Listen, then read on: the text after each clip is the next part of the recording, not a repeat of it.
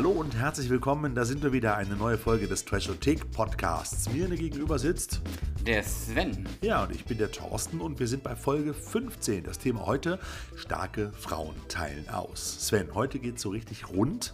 Beim letzten Mal hatten wir äh, ein paar lustige Monster. Heute geht es um äh, heiße Frauen, vor allen Dingen aber starke Frauen. Starke Frauen, starke, starke heiße Frauen. Ja. Also ich will jetzt nicht so chauvinistisch klingen, aber man muss schon fairerweise sagen, dass beide Frauen, über die wir heute reden, also, also über die Filme, die Hauptdarstellerinnen, schon auf ihre Art und Weise doch ganz äh, interessant sind. Dem würde ich nicht widersprechen, wobei ich da glaube ich tatsächlich äh, die Darstellerin unseres zweiten Films, äh, glaube ich tatsächlich noch ein bisschen attraktiver finde und auch vielleicht von der Gesamtein vom Gesamteindruck her interessanter. Ähm, wie gesagt, wir haben zwei Filme am Start und äh, ich würde mal sagen, der Thorsten beginnt mal äh, mit dem ersten, den wir uns ausgesucht ja. haben. Revenge heißt äh, dieser wunderbare Film. Ein, äh, ja, aus der, aus, der, aus der Kategorie Rape and Revenge, ein echter Knaller, große Ausnahme. Da gibt es ja mittlerweile eine ganze Menge. Es ist eigentlich schon fast inflationär, was es für, für, für viele Rachefilme gibt, wo Frauen erst am Anfang, wenn man es mal nett ausdrücken, schlecht behandelt werden und äh, letztendlich dann den Spieß umdrehen und äh, oder versuchen zumindest sich an den bösen Männern zu rächen. Ähm, bei diesem Film ist es ein bisschen anders. Der knallt extrem. Ich muss einfach dazu sagen, aber da kommen wir gleich noch darauf zu sprechen, dass ich ihn wahnsinnig spannend fand und vor allen Dingen optisch absolut gelungen. Aber vielleicht ganz kurz zum Inhalt. Das ist eine französische Produktion aus dem Jahr 2017. Die Regisseurin äh, Coralier Fargot denke ich mal, dass es Wir nehmen mal an, dass das so heißt. Wir wissen es nicht, nicht genau. So der französisch sprechende Mensch. Äh, das ist ihr Erstlingswerk. Sie hat vorher nur zwei Kurzfilme gedreht und hat äh, äh, ein, zwei Fernsehfolgen halt von einer, von einer kleinen Fernsehserie. Hat den Film auch selbst geschrieben und auch mitgeschnitten.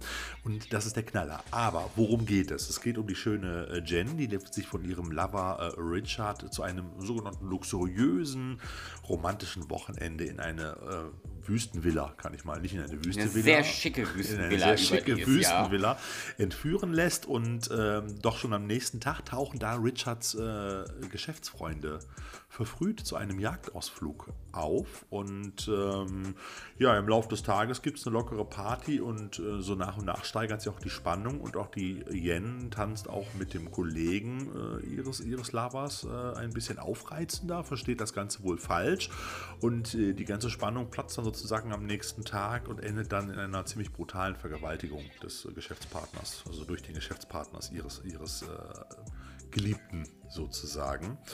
Und ähm, erst versucht Richard, ihr Lover, halt noch äh, Yen sozusagen mit Geld zu besänftigen. Und äh, als die jedoch droht, die Polizei und auch vor allem dessen Frau ins Spiel zu bringen oder zu informieren, stürzt er Yen äh, oder Jen, ich weiß nicht, wie es ausgesprochen wird, von einer Klippe hinter dem Haus und äh, ja, die drei Männer denken nun, alles ist gut, die Kleine ist tot, die holen wir am nächsten Tag da unten ab, auf dem Baum, auf dem sie gelandet ist. Sie wird nämlich so ein bisschen aufgespießt auf, einem, auf so einem alten, äh, knorrigen Baum und äh, ja, aber das hat sie wohl überlebt und äh, schleppt sich dann davon und kann sich ein bisschen mit Drogen aufpumpen, die sie vorher noch eingesteckt hatte und dann dreht sie den Spieß um und äh, ja, die Jäger, die vermeintlichen Jäger, die am nächsten Tag zur Jagd aufbrechen wollten, werden jetzt zu Gejagten.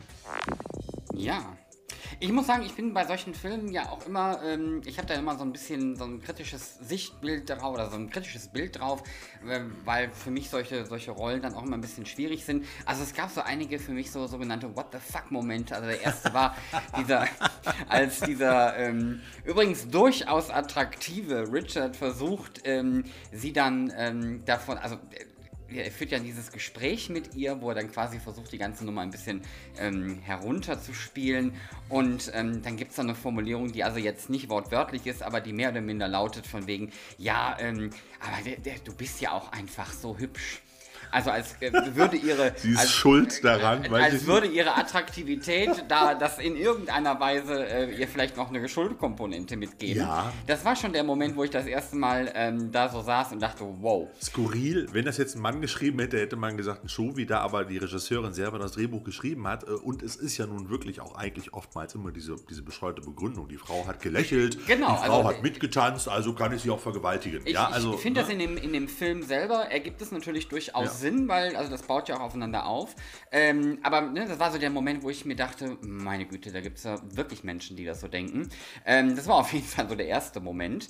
Ähm, und dann natürlich, also wenn äh, die Gute dann über die Klippe geht, äh, das ist auch, auch so ein anderer What the fuck-Moment. Ähm, der auf jeden Fall sehr interessant ist. Ich muss sagen, du hattest vorhin gesagt, dass du den Film vor allen Dingen auch visuell ganz schön findest. Ich muss sagen, das ja. sehe ich auch so. Also schon in einer der Eingangsszenen, da wird quasi der männliche Hauptdarsteller gezeigt mit seiner Sonnenbrille ja. und die Farbgebung und so. Also ich fand ähm, den Film durchaus sehr gelungen, optisch gesehen ähm, auch von der Schauspielerei und sowas. Es waren allerdings, muss ich ganz ehrlich sagen, so ein paar Punkte drin, wo ich mir so dachte, irgendwas stimmt ja jetzt hier nicht. Oder das ist ein bisschen, also die Frau ist ja echt ein medizinisches Wunder. Ich weiß, ich weiß, die hat diese Drogen genommen. Ähm, das wird vorher auch noch mal kurz erklärt, warum sie die hat und was diese Drogen bewirken. Von daher kann man da noch mal ein Auge zudrücken.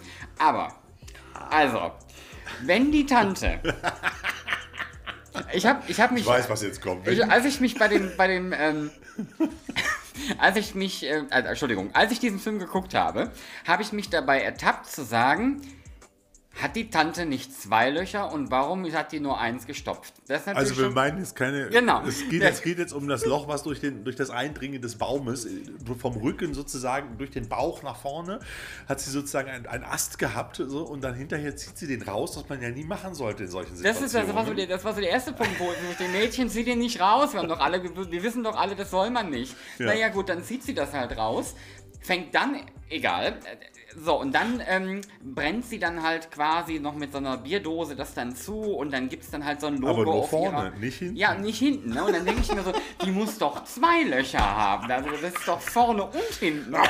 Das ging noch einmal durch. Also das war so der Moment, wo ich mir dachte, gut, ich weiß, das ist äh, wie einiges andere in dem Film, es ist für den Effekt gemacht. Ne? Sie hat jetzt vorne dieses Logo dieser Bierdose, das ist ein Richtig. Phönix, Phönix aus der Asche. Aber Entschuldigung, das sieht aus wie ein professionell gemachtes Branding und die Alte hat sich da eine Bierdose drauf gedrückt. Ne? Also das ist ein bisschen, bisschen too much für mich an der Stelle. Also deshalb hat der Film ja auch einige Trash-Punkte nachher im Trash-Meter bekommen. So der Punkt ist, ich glaube, ich glaube einfach, bei diesem Film geht es gar nicht um Realismus. Bei diesem nee, Film geht Stück, es einfach nur um Spannung und um schöne Bilder. So, und das ist, glaube ich, so der Hintergrund bei der Geschichte. Da geht es auch gar nicht. Ja, die Männer werden vorgeführt letztendlich. Sie dreht den ganzen Spieß nachher um und die Männer sind nachher ziemlich hilflos. Wir suchen sie in der Wüste und versuchen sie zu schnappen mit ihren Fahrzeugen.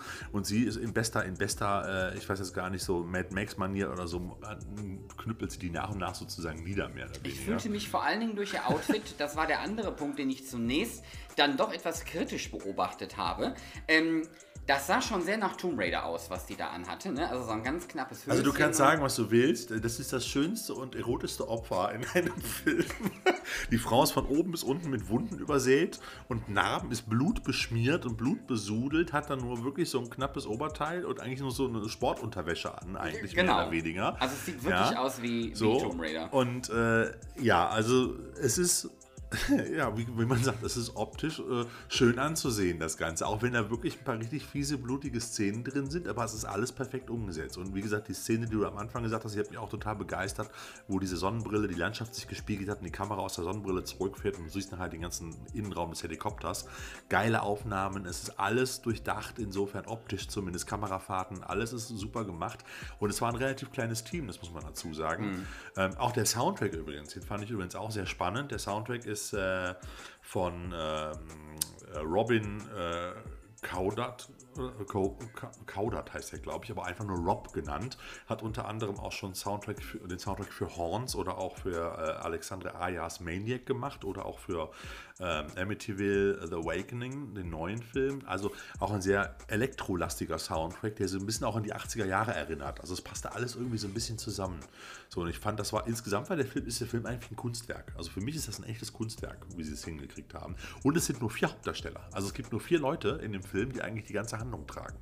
Ich möchte an dieser Stelle übrigens erwähnen, nachdem ich mich ja jetzt gerade eben kurz über das Outfit so ein bisschen echauffiert habe, wo ich mir denke, ja mein Gott, in einer etwas längeren Buchse könnte man eventuell auch auf Männerjagd gehen oder auf Rachefeldzug, hätte wahrscheinlich auch funktioniert, muss ich sagen, dass die Regisseurin dann tatsächlich mich persönlich aber gegen Ende des Films sehr befriedet, weil dann nämlich der männliche Hauptdarsteller auch charmante fünf Minuten nackt durchs Bild hüpfen muss und äh, quasi eine nicht unwesentliche lange Szene ähm, doch tatsächlich komplett nackt bestreiten muss. Ähm, das fand ich so als ähm, ausgleichende Gerechtigkeit, fand ich das durchaus gut. Und dann darf die Tante dann auch durchaus mal so ein knappes Outfit tragen, dann ist das für mich, äh, ist das okay. Kann ich damit leben. Ja, der männliche Hauptdarsteller, den du jetzt erwähnst die ganze Zeit, den du auch sehr wahrscheinlich ganz nett gefunden hast, das war übrigens äh, Kevin Janssens, das ist ein Belgier. Also, ich fand den nicht nett. Der sah ziemlich gut aus, aber der war schon Arsch. Okay. Und die Hauptdarstellerin selber, Jen, wird gespielt von Mathilda Lutz und die ist jetzt gerade auch in dem aktuellen Rings-Film äh, zu sehen und vorher allerdings eher im Fernsehen unterwegs Ja. gewesen. So, aber ich, da prophezei ich schon, da wird noch mehr kommen, das wird spannend sein. Vor allen Dingen freue ich mich auf die nächsten Filme von Coralier Fargo. Äh, also wenn das hier Erstlingswerk ist, dann möchte ich gar nicht wissen, was die demnächst für Filme dreht, wenn sie da noch ein bisschen mehr Erfahrung und noch ein größeres Budget hat. Also da bin ich, das wird knallen, da bin ich mir ziemlich, ziemlich sicher. So, also Revenge, richtig geiles Teil, ist jetzt äh, in Kürze, also irgendwann Ende August kommt er auf DVD und Blu-ray raus, im Vertrieb von Koch Media. Gibt auch äh, ein paar kleine Extras auf der Blu-ray, allerdings nicht zu viel, freut euch nicht zu viel. Spannendes Ding, lohnt sich anzugucken, tolle Schauwerte. Ich finde, der Film war super interessant. Ich habe ihn auch zusammen mit, mit meiner Frau geguckt. Die fand den auch sehr gut. Hat auch natürlich manchmal mit den Augen gerollt, wie bei diesen Fehlern. Und so ich gesagt, da geht es gar nicht drum. Es geht einfach um die Atmosphäre und die Spannung und die Bilder, die da auf einen einfließen. Und es gibt auch ein paar sehr schöne surreale Aufnahmen zwischendurch, wo ich mir auch manchmal sogar noch ein bisschen mehr von gewünscht hätte. Ich hätte mir am Ende vielleicht so eine ganz andere Auflösung gewünscht. Es ist zwar ein sehr offenes Ende, wir wollen nicht zu viel verraten, aber wer den Film guckt, der könnte sich auch unter Umständen auch ein ganz anderes Ende vorstellen. Ich sag nur, äh, wie hieß denn der mit den zwei Frauen im Haifischkäfig? 47 Meters Down oder so ähnlich? Ja. Genau, da gibt es auch so ein lustiges Ende. Das hätte hier auch gut gepasst. Aber ich will nicht zu viel verraten für die, die noch gucken sollen. Wie gesagt, einfach schauen und genießen. Nicht drüber nachdenken. So, Trashometer haben wir dazu. Zu Revenge. Nichts fürs erste Date, ganz klar. Ne? Na, gehen wir mal fünf Punkte. Ne? Das ist jetzt tatsächlich auch von der generellen Materie her äh, vielleicht jetzt nichts unbedingt fürs erste Date. Könnte, könnte den, äh, den Datepartner oder die Partnerin vielleicht ein bisschen Ist halt verschrecken. nicht so romantisch alles. nee, nicht wirklich. Der Bierdeckelfaktor, da haben wir vier Punkte, weil äh, ja, die Handlung ist jetzt auch nicht so außergewöhnlich spannend, äh, aber Also äh, sie ist gut, gut- sie ist gut spannend, aber sie passt halt doch aus dem Bierdeckel. genau, Ne? Also, ganz genau. Der Blutamat weg, der liegt auch bei vier Punkten, äh, weil es sind schon ein paar richtig eklige und blutige Szenen drin. also ihr werdet lachen, also ich, ich bin ja selten empfindlich, ne? Und der Thorsten hat mir im Laufe der Jahre schon einiges zugemutet, was ich mir angucken musste. Aber ich bitte Aber meine Güte, da war, da war ist so eine Szene drin, also die war, die war nicht eklig oder so, aber wenn, die, wenn man sich vorstellt, wie sich das Fuß. anfühlt, genau, wie sich das anfühlt, oh, da ist mir aber, da, da habe ich tatsächlich, ich habe das Ding auf dem Crosstrainer geguckt, da habe ich mir doch allen Ernstes kurz das Handtuch vors Gesicht gehalten und rein zufällig Schweiß abgewischt, weil ich da nicht genauer hingucken wollte. Sexorama Penis, Penis, Penis, Penis. Man sieht endlich mal einen männlichen Penis. Fünf Punkte, fünf Nein, Punkte auf dem zweieinhalb, Tischometer. zweieinhalb haben wir. Ach so, zweieinhalb. Lass dich jetzt nicht irritieren. Es Egal. gibt einiges, es gibt was, auch was schön anzugucken, aber zweieinhalb muss reichen.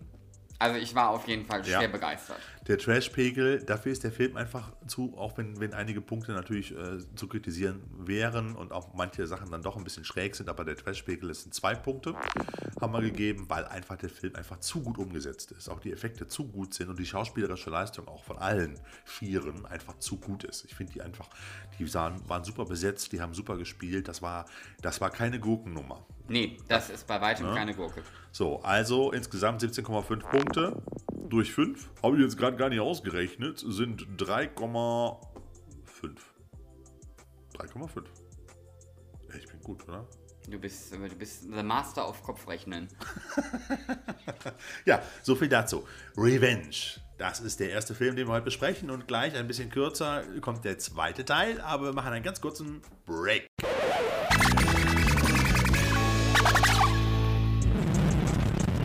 Wir kommen zum zweiten Film unserer Sendung, die sich äh, ja im Schwerpunkt mit starken Frauen, die austeilen, beschäftigt. Und deswegen haben wir den Film Proud Mary ausgesucht, ähm, Yeah. der in äh, diesem Monat äh, auf Blu-ray erscheint. Und ähm, die Story ist relativ schnell zusammengefasst. Es geht um ähm, Mary, die weibliche Profikillerin einer Gangsterorganisation, Syndikat, so ein bisschen Mafiosi-like alles. Ähm, und ähm, sie äh, beginnt äh, zu Beginn des Films auch direkt damit jemanden umzubringen und dann stellt sie aber fest, dass da äh, ein Kind, nämlich dessen Kind, noch im Spiel ist. Das bringt sie dann nicht um. Ähm, das ist schon mal erst ganz nett von ihr. Und ähm, dann gibt es einen Zeitsprung und ein knappes Jahr später ähm, kreuzen sich dann quasi wieder die Wege mit diesem Kind. Danny und, heißt er übrigens. Genau, Danny. Und ähm, da ist dann halt der Punkt, dass sie ihn so ein bisschen unterstützen möchte, ihm so ein bisschen beistehen möchte, weil sie hat ja nun mal seinen Vater umgebracht, was sie ihm jetzt aber erstmal nicht verrät. Ähm, das führt aber dann dazu, dass es zu einer äh, sehr hektischen und äh, ungeplanten Situation kommt, in dem sie ähm, jemanden umbringt und zwar von dem quasi konkurrierenden Syndikat, so würde ich das jetzt mal formulieren. Ja, und dann ist ähm, die Kacke aber sprichwörtlich am Dampfen und ähm, sie muss eine Lösung finden, weil dann geht es nämlich hoch her. Und äh, neben den Problemen mit dem anderen Clan oder Syndikat hat sie dann auch noch Probleme in der eigenen Sippschaft, ähm, weil äh, sie natürlich zunächst erstmal nicht zugeben kann, dass sie das äh, verbockt hat. Ähm, und daraus entwickelt sich dann quasi äh, ein doch relativ gut und spannendes umgesetztes Finale, in dem die ein oder andere Handfeuerwaffe abgefeuert wird. So, Das möchte, ich, so möchte ich das mal sagen. Ich möchte an dieser Stelle übrigens sagen, ich bin ja großer Fan von diesen Profi-Killer-Schränken, die die immer alle haben. So einen möchtest du gerne haben, ne? Die, ja, also äh, ich, ganz ehrlich, ich wäre schon froh, wenn, meine, wenn mein, mein, meine Sockenschublade so gut aufgeräumt wäre, wie deren Waffenschubladen. Also ich habe das ja in diversen Filmen schon gesehen, bin ich immer wieder großer Freund von. Ähm, schön umgesetzt. Mag ich, möchte ich irgendwann auch haben. Ja, das war es erstmal so zur Story. Ähm, und dann würde ich mal sagen, wir reden mal darüber, warum funktioniert der Film denn so, wie er funktioniert. Ja, übrigens Oder auch nicht. von wegen Waschen, Wa- Waschen, Waffenschrank, sage ich jetzt nur. Da gibt es bei Death Wish, dem Remake mit, mit äh, Bruce Willis, auch einen wunderbaren Tisch. Der hat mir auch sehr gut gefallen, nur so am Rande. Danke für diese Information. ja, genau. Ja, Proud Mary ist, ich will jetzt mal sagen, eine wunderbare Reminiszenz an die alten Blaxploitation-Klassikern, äh, äh, gerade mit schwarzen Hauptdarstellerinnen, wie zum Beispiel Pam Grier, die damals mit Coffee oder auch als Foxy, Foxy Brown sozusagen den Männern richtig die Hölle heiß gemacht hat, oder auch äh, Tamara Dobson in Cleopatra Jones. Und daran ist das alles schon so ein bisschen angelegt. Auch wie Tarantino es dann ja auch mit, mit Pam Grier selber noch in Jackie Brown gemacht hat. Das sieht man auch hier bei, bei Proud Mary im Vorspann ganz klar. Die Musikauswahl ist da. Papa was a Rolling. Auch das- Stone. Der Titelsong Branding, ja. Proud Mary von Tina Turner äh, ist einfach, das heißt nicht von Tina Turner selber, der ist von John Fogerty, aber Turner hat ihn dann gesungen. So ist, ist halt geil, passt da gut rein, ist schön aufgemacht. Der Trailer verspricht unwahrscheinlich viel.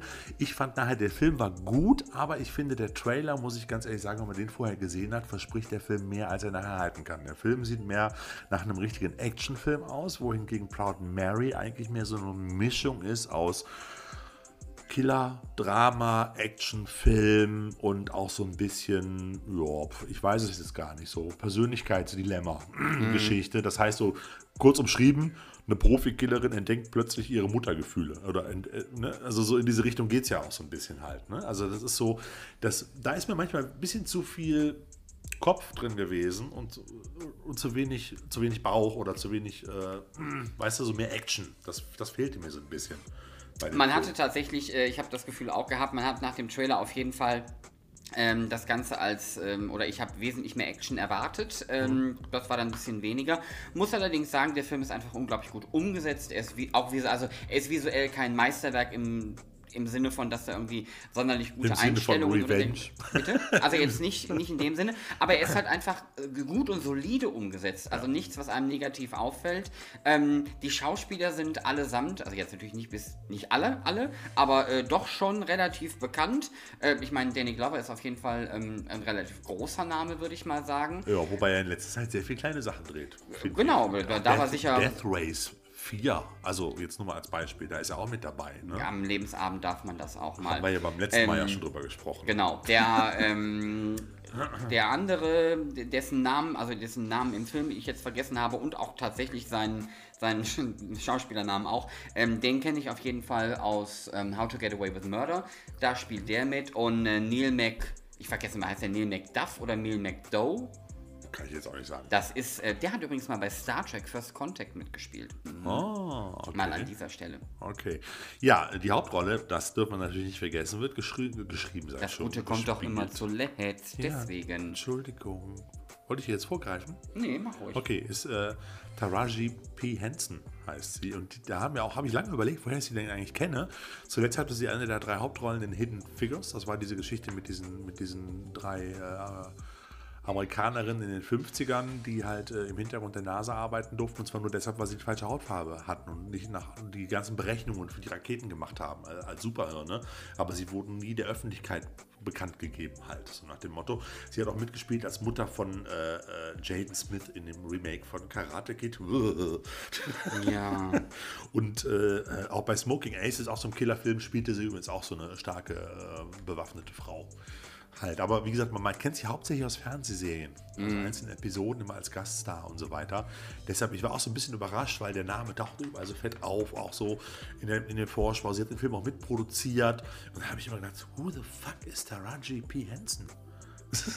so. ja. Genau das hat, genau so habe ich mir die Frage auch gestellt.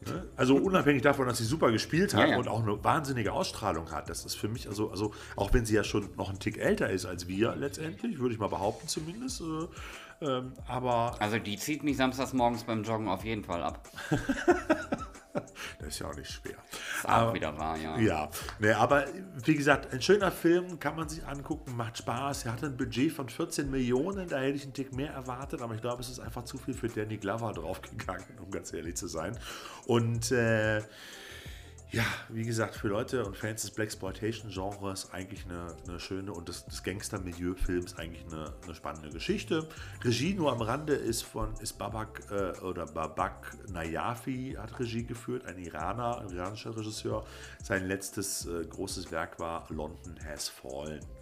Da ist der Sven ja nicht so begeistert von. Also es ist kein Meisterwerk, aber natürlich herrlich actiongeladen. Ziemlich Ähm, reaktionäre Actionkacke, so kann man es, glaube ich, umschreiben. Oder? richtig, aber unterhaltsam. Gerald Butler haut drauf und teilt aus. Richtig. Das hätte ich mir halt ein bisschen mehr bei dem Film Proud Mary gewünscht. Was mir so ein bisschen gefehlt hat, um das jetzt abzuschließen, das habe ich einen Frosch im Hals, ist, dass man nicht nur die ein, zwei Killeraufträge oder ihre Arbeitsgänge sieht, die halt jetzt wichtig für die Handlung sind, sondern auch so ein bisschen von ihrem normalen Job mehr mitbekommen. Da sieht man ja eigentlich gar nichts. Es ist ja im Prinzip jede Action-Szene und jeder Mord ist wichtig für die Handlung, um es zu begreifen. Warum ist der Junge jetzt alleine? Weil sie den Vater umgebracht hat. Warum ist das große Chaos? Weil sie den, den, den bösen Drogendealer der anderen Gang, genannt Onkel, umgebracht hat und so weiter. Aber es wird irgendwie nichts nebenher noch im normalen Alltag gezeigt oder sowas, in ihrem Gangsteralltag. Vielleicht hat man das auch versucht wegzulassen, um sie nicht zu negativ darzustellen. Ich weiß es nicht. Man weiß es nicht. Wenn sie einfach kaltblütig ein paar Leute umbringt, dann ist der Sympathiefaktor vielleicht nicht mehr ganz so groß. Ja, aber egal warum, wie, weshalb, ich würde sagen, wir schauen mal, was wir denn im Trashometer zu diesem Film so sagen. Ja, nix fürs erste Date geben wir zwei Punkte. Den kann man durchaus gucken, also von daher auch eine geringe Punktzahl. Der Bierdeckelfaktor ist auch relativ niedrig, weil es schon ein bisschen komplexer ist als gerade bei Revenge, sind ja auch wesentlich mehr Charaktere dabei. Auch Zwei. zwei Punkte, genau. Der Blutermatwert rutscht leider noch ein bisschen weiter in den Keller. Das war nix. Ein Punkt. Ja. Ähm, Sexorama, Also, null. also nicht, nicht nach unseren Trash-Bewertungen. Also die Hauptdarstellerin hat schon die, ein gewisses Sexappeal und ist hat sexy, eine tolle aber Ausstrahlung, aber es ist leider nicht die Bewertung, die wir bei der Trashothek anlegen. Insofern leider null Punkte. Und äh, der Trashpegel selber, auch dafür war der Film handwerklich ganz gut. Äh, nicht Zu Trash, gut äh, fast nicht, schon. Ja, es, es wirkte mir, auch durch den Trailer wirkt das alles ein bisschen actioniger, actionmäßiger und trashiger. Ähm, deshalb auch da nur zwei Punkte. Macht insgesamt zusammen nur sieben Punkte, was zu einem Gesamtwert dann führt von 1,4. Das ist so ziemlich, glaube ich, ziemlich weit unten auf unserer auf unserem Trashometer. Wir müssen uns zunächst mal die Liste auch nochmal irgendwo veröffentlichen. Dann Ja. mal gucken, wie die Filme so in der Reihenfolge da stehen. Ist ja mittlerweile ganz spannend, weil wir ja schon eine Menge Filme bewertet haben. Genau. Ja, so viel zu unseren starken Frauen, die kräftig austeilen. Wie gesagt, Revenge und Proud Mary. Beide jetzt Ende des Monats, beziehungsweise Proud Mary kommt, glaube ich, erst Anfang September raus. Aber so weit, so lange ist es ja nicht mehr. Ja, und äh, jetzt gehen wir zu unseren Kurzvorstellungen.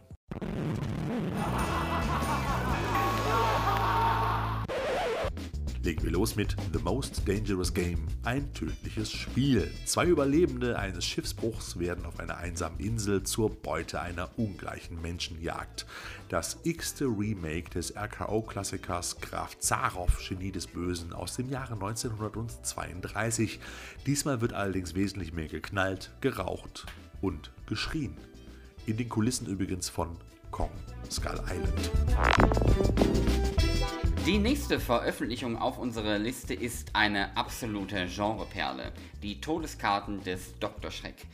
Diesmal ähm, jetzt als reguläre Blu-ray kommt sie auf den Markt und ähm, zur Story sei gesagt, Peter Cushing legt fünf Passagieren in einem Zug die Tarotkarten und es dürfte nicht verwundern, wenn das angepriesene Schicksal nicht unbedingt das ist, was man sich bei so einer Session so erhofft. Statt Geld, Liebe und Ruhm wartet auf die Betroffenen nichts anderes als der Tod. Grandios geschauspielert, hervorragend umgesetzt. Dieses Meisterwerk gehört in jede Sammlung und wer sich etwas näher mit dem Film auseinandersetzen möchte, in den unglaublich populären Movie Minutes 42 vom Weekend of Hell haben wir ein Interview mit Daniel Perret untergebracht. Ähm, damals und äh, deswegen vielleicht auch da einfach mal reinschauen, wenn euch der Titel interessiert. Ja, von Wicked Vision übrigens, Daniel Perret. Viele Grüße, falls du uns hören solltest hier. Ne? Und äh, ich muss dazu sagen, die Todeskarten des Dr. Schreck ist einer meiner absoluten Lieblingsfilme. Der gehört zu den Top 20. Eine, ich war auch sehr überrascht, dass ich den Text dafür vorlesen durfte. eine wunderbare, knallige Amicus-Perle. Aber ja, ja hab ich den, äh, bin ich dem Film denn ja, gerecht geworden? Ja, vielen Dank. Vielen Wunderbar. Dank. Bist du, bist du. Ich wollte einfach mal hören, was du zu dem Film zu sagen hast. Ja, äh, nächste Runde geht, äh, hier geht es um den Frühling für Hitler, nämlich The Producers. Das Erstlingswerk von Mel Brooks über die skurrile Aufführung eines Hitler-Musicals am Broadway, wo die Produzenten eigentlich versuchen, eine Gurke zu produzieren, um mit dem Investorengeld hinterher abhauen zu können, damit das Musical ganz schnell wieder gecancelt wird. Aber leider Gottes ist es genau umgekehrt. Eine wahnsinnige Satire mit unwahrscheinlich viel Seitenhieben, auch auf den Nationalsozialismus. Und äh, zum 50-jährigen Jubiläum in restaurierter 4K-Fassung ab dem 20. September auf Blu-ray erhältlich, mit ganz vielen Extras auch und Dokumentationen neu produziert, auch von und mit Mel Brooks. Eine wahnsinnig spannende Geschichte. Ich habe als nächstes auf meiner Liste Ben. Die Fortsetzung von Willard handelt vom jungen Danny, der äh, übrigens, also der wird in der Schule gemobbt und freundet sich mit einer Ratte namens Ben an. Das klingt jetzt erstmal wie so ein Best Buddy-Film von Disney, äh, wobei es da wahrscheinlich eine Maus wäre, aber gut. Ähm, und das wäre wahrscheinlich auch ein Best Buddy-Film, wenn die Ratten nicht irgendwann auf die Idee kommen würden, Menschen zu töten. Ähm, ich bin zwar der Meinung, dass der Film sich nicht ganz entscheiden kann, ob ich jetzt Geek-Movie oder Horror-Movie sein will. Ähm, dennoch, ein Abend im Blu-ray-Player darf die Scheibe auf jeden Fall ruhig mal verbringen. Da darf man reingucken. Ja, und jetzt muss ich ja, jetzt muss ich halt Offenbarungseid leisten, weil Les Sven sagte mir vorhin, dass Ben die Fortsetzung von Willard ist und das habe ich in meinem ganzen Leben echt noch nicht mitgekriegt, um ganz ehrlich zu sein. Ja, Asche auf mein Haupt, ich weiß, ganz fürchterlich. Ich kenne beide Filme aus jungen Jahren, ähm, aber ich habe das irgendwie nie auf dem Schirm gehabt, ganz ehrlich. Deshalb steht Willard jetzt auch in der Reihenfolge von uns hinter Ben, obwohl er eigentlich der Vorgänger ist. Und der kommt nämlich auch gerade wunderbar in einer neuen Blu-ray-Veröffentlichung raus. ich sag nur Wikipedia to the rescue. Ja, danke vielmals. Ne? Nämlich Anolis bringt über Eyecatcher Media in der Reihe Fantastische Filmklassiker jetzt Willard auf Blu-ray raus. Ähm, da geht es um den vom Leben gebeutelten Außenseiter Willard Styles. Äh, und äh, dem spielt man nach dem Tod seiner Mutter, die wird übrigens gespielt von Elsa Lancaster. Das ist damals Frankensteins Braut aus den Universal-Klassiker aus den 30ern gewesen. Das äh, brauchst du doch mir und unseren Zuhörern überhaupt nicht zu erklären. Alle wissen doch, wer Elsa Lancaster ist. ja, auf jeden Fall spielt man dem übel mit und er steht vor einem Scherbenhaufen seines Lebens und alle wollen was von ihm, setzen ihn unter Druck, mobben ihn und so weiter und so fort. Und äh, da nutzt er die Freundschaft zu seinem Ratten oder zu einem Rattenrudel in seinem Keller, welches er dann natürlich für seine Zwecke einspannt, um sich dann an seinen, äh, nennen wir es mal, Peinigern ein wenig zu rächen. Und äh, ja, guckt einfach beide hintereinander, aber bitte in der richtigen Reihenfolge. So, als quasi vorletzte Vorstellung und letzte Vorstellung von meiner Seite habe ich Deathstalker, der Todesjäger, hier liegen. Der amerikanisch-argentinische Barbarenfilm von 1983 ist der Auftakt einer Barbarentetralogie. Dass ich das Wort Barbarentetralogie in meinem Leben mal erwähnen würde, hätte ich auch nicht gedacht. Aber die ähm, krude Story von Magie, Amuletten, Ehre, Königin, Prinzessinnen, die geheiratet werden wollen und nicht, ähm, unterhält vor allen Dingen durch eins, nämlich die doch recht unterhaltsame Blutrünstigkeit des Ganzen. ähm, Ansonsten kann man da an der einen oder anderen Stelle auch mal ein Fragezeichen setzen. Ich würde aber dennoch sagen, für einen netten Trash-Abend können wir diese Gurke durchaus empfehlen. Ja, ja, auf jeden Fall. Eine, eine, und natürlich, man sieht natürlich auch viele knackige Kerle oben ohne. Am Rande könnte ich hierzu noch erwähnen, dass Die Barbaren, da wenn einem schon Deathstalker gefällt, auch eine ganz lustige Veröffentlichung ist, die vor ein, zwei Monaten rausgekommen ist. Nur so am Rande. Als letzte Veröffentlichung haben wir noch Another Wolf Cop, nämlich Wolf Cop 2, wobei ich den Titel ein bisschen irreführend finde, weil dieses Another Wolf Cop bezieht sich nicht auf den Wolf Cop selber, es ist der gleiche wie beim ersten Teil, sondern auf den weiteren Film. Also man hätte das Ding auch Another Wolf Cop Movie nennen können oder einfach nur Wolf Cop 2, aber egal. Der trinkfeste Werwolf-Polizist Lou Garou, gespielt wieder von Leo äh, Farfart, ist wieder in Action und sieht erneut, sieht sich erneut in der Pflicht, die Leute von Woodhaven zu beschützen. Diesmal plant ein exzentrischer Geschäftsmann mit bösen Absichten, die Bewohner mit einer neuen Brauerei und einem Hockeyteam zu verführen. Hört sich skurril an, ist es auch letztendlich.